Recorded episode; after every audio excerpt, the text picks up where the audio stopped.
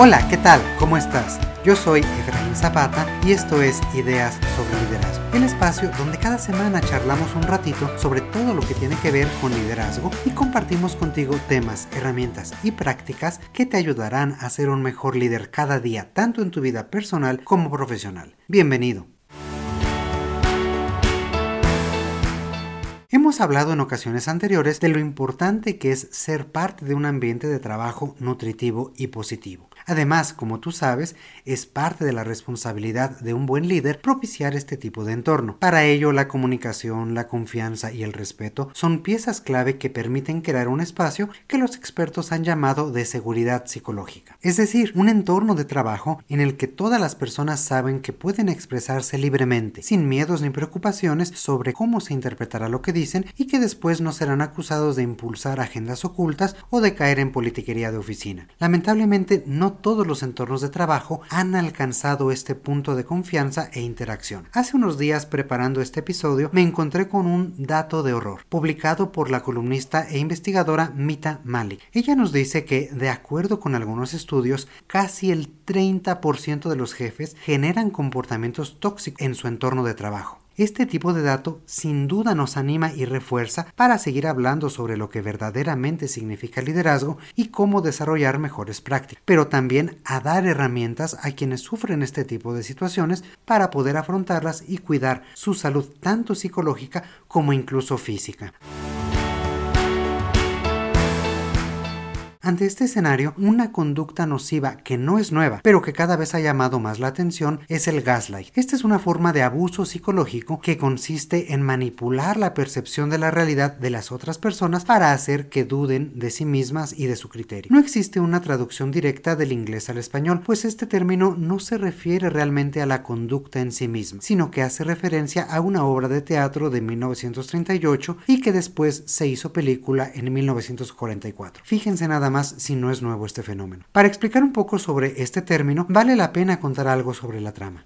Ambas tratan de un hombre que manipula objetos y elementos de su casa para hacer creer a su esposa que ella está loca y quedarse con su fortuna. De esta forma esconde objetos como cuadros y joyas y le hace creer que ella ha sido la responsable aunque no se acuerde. Llega al extremo de atenuar incluso la luz que en aquella época era a gas y de ahí el nombre de gaslight o luz de gas justamente y hacerle creer que el fuego sigue brillando con la misma intensidad de antes cuando él sabe que no es cierto. Con todos estos elementos la protagonista siente que está perdiendo la razón. Deja de salir de su casa, se vuelve ansiosa y llora continuamente. Su esposo se sigue aprovechando, amenazándola con dejarla o mandarla a un hospital psiquiátrico. Claro que el abusador sabe muy bien lo que está haciendo y casi consigue su cometido si no fuera por un investigador que descifra la situación y desenmascara a este tipo. El nombre de esta película se volvió sinónimo del fenómeno que describe, es decir, hacer gaslight o dicho de otra forma, ejercer esta sutil manipulación que hace dudar a la otra persona de sí misma y de sus capacidades. Lamentablemente, esta forma tóxica de relacionarse se puede presentar tanto en el ambiente familiar como nos lo muestra la película y también en el ámbito laboral. En ambos casos, el objetivo del abusador es ganar poder y control sobre la otra persona, instalando en ella un sentido de duda sobre sí misma e incluso de miedo. Estas personas o abusadores suelen ser en un principio encantadores y generar atracción en los demás, siendo vistas como alguien que puede apoyar al crecimiento de otros, tener decisión sobre su carrera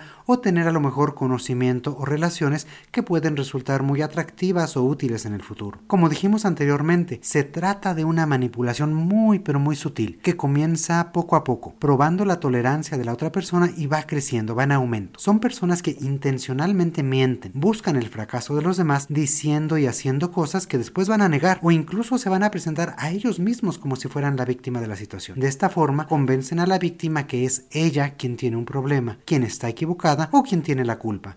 En pocas palabras, tergiversan la realidad, manipulan y socavan la confianza de los demás. Su propósito, como decíamos, es instalar la duda sobre la otra persona, de forma que la víctima no encuentra el valor para compartir su experiencia, pensando que realmente es ella o él quien ha tenido la culpa de la situación. Y todo esto tiene diferentes implicaciones para ti como líder. Por una parte, puede ser que hayas sido víctima de este tipo de circunstancia en alguna ocasión en el pasado o ahora mismo. También puede ser que consciente o inconscientemente en alguna ocasión la hayas ejercido de alguna manera. Por último, también puede ser que observes este fenómeno en personas a tu alrededor o que algún colega, algún compañero se acerque a ti porque lo ha sufrido. En cualquiera de estos escenarios es fundamental que tomes conciencia, que conozcas este comportamiento tóxico y sobre todo que escuches a las personas a tu alrededor y les brindes la confianza necesaria para ponerle un alto a esta forma de abuso. La manipulación de la confianza de los demás es sumamente destructiva y puede tener efectos importantes en la salud de las personas y también puede destruir incluso un ambiente de trabajo. Genera conflictos internos y a la larga ahuyentará al talento y a los mejores colaboradores de la organización. Por eso es parte de tu rol como líder identificar estas conductas y sobre todo a las personas que las realizan para evitar que continúen o que se convierta en un patrón que a toda la organización y créeme que aquí no estoy exagerando. Cuando una persona sufre este tipo de abuso puede tener algunos efectos en ella. Por ejemplo, dudar sobre la capacidad para recordar bien. Es decir, llegamos a poner en tela de juicio el funcionamiento de nuestra propia memoria, dado que la manipuladora nos convence de que recuerda cosas que no ocurrieron. Esto puede llegar incluso a hacernos perder nuestro sentido de realidad. Otro sería dudar de uno mismo y nuestras capacidades. Ante tantas pero tantas críticas del abusador, llegamos a pensar seriamente que no tenemos ni la capacidad ni la inteligencia para razonar y tomar decisiones, sino que dependemos del criterio de los demás y en específico de esta persona que nos hace ver nuestros errores. Otra es disminuir nuestra autoestima. es que poco a poco perdemos nuestra voz. Nos vemos enfrascados cada vez más en la frustración y sin la posibilidad de expresarnos, de contarles a los demás qué es lo que estamos viviendo. Con el tiempo, esta forma de abuso erosiona la confianza en nosotros mismos y nuestro sentido de autoestima. Y la última es pérdida de relaciones. Y de manera paulatina dejamos de lado a otras personas que sí son positivas en nuestro alrededor, pensando que no son realmente buenas, que no nos convienen porque a lo mejor el manipulador nos dijo que nos alejáramos de ellas, o tal vez que no nos las merecemos, que son demasiado buenas para nosotros.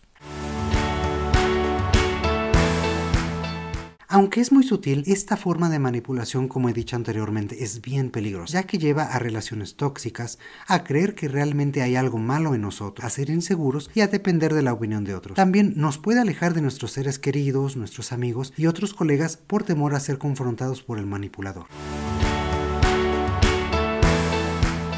Ahora bien, como líderes debemos evitar a toda costa que cualquier persona caiga en esta trampa. Y es por ello que debemos estar atentos para identificar cualquier rasgo de este comportamiento tóxico desde sus inicios. Algunas conductas que puedes este, ir viendo o que te podrían dar señales de alerta en un entorno laboral son, por ejemplo, eh, excluir frecuentemente a una persona de la reunión. Un jefe que excluye a su propio equipo puede incluso dar explicaciones por esa persona. Puede decir que está enferma, que no está lista para presentar o que no participó tanto del tema. Y cuando esto se vuelve muy recurrente, pues nos puede dar ahí una alerta. Otra es cuando hay personas o jefes que hablan de forma negativa sobre el desempeño de su equipo o de una persona en particular de forma muy frecuente. De esta forma merman la reputación de la víctima o la presentan como una persona poco confiable a quien no hay que creer. En este mismo sentido es evitar que el propio equipo se comunique con otras áreas, presente su trabajo o sea parte de comités, proyectos o iniciativas que involucren a diferentes personas en la organización. Una alternativa que los manipuladores también utilizan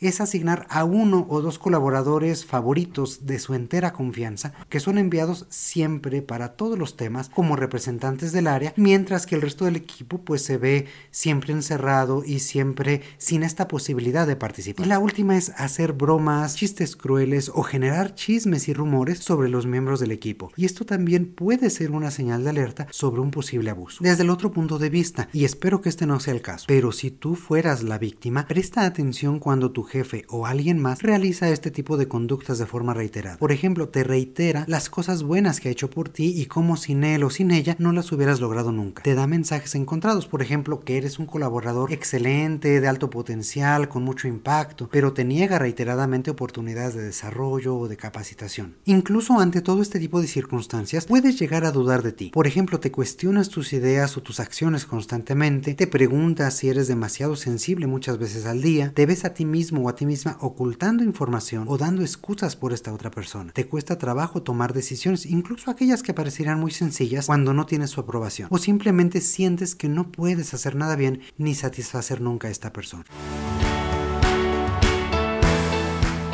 Finalmente, ¿qué puedes hacer frente a este tipo de situaciones? Y antes de, entrar en este apartado, sí me gustaría puntualizar que la intención de este episodio no es hacer ni un diagnóstico ni una guía de apoyo psicológico. Nuestro único propósito es ayudarte a ser consciente sobre este tipo de situaciones y cómo identificarlas. Si crees que eres víctima de este tipo de abuso, es importante que también busques ayuda a tu alrededor o incluso ayuda profesional. De manera general, será importante, será muy necesario que refuerces la confianza en tu propia intuición, tu sentido de realidad y tu valor como persona. Habla con tus compañeros, acércate al área de recursos humanos, retoma amistades y platica con ellas cómo te sientes. Céntrate en ti y al menos por un momento trata de olvidarte de esta otra persona. Otra cuestión sería que no te disculpes por tus sentimientos. Recuerda que nadie te puede decir ni ordenar cómo sentirte y tampoco necesitas ni dar explicaciones ni dar justificaciones. Y por último, no busques enfrentarte con el abusador. Recuerda que siempre lo va a negar todo y solo será una pérdida de energía para ti. Si lo enfrentas también corres el riesgo de que se muestre otra vez al inicio, ¿no? Como una persona encantadora y abierta, como esa persona que te está cuidando. Pero esto puede durar solamente un tiempo muy corto y puedes volver a dudar otra vez de ti mismo, de ti misma e iniciar este ciclo vicioso.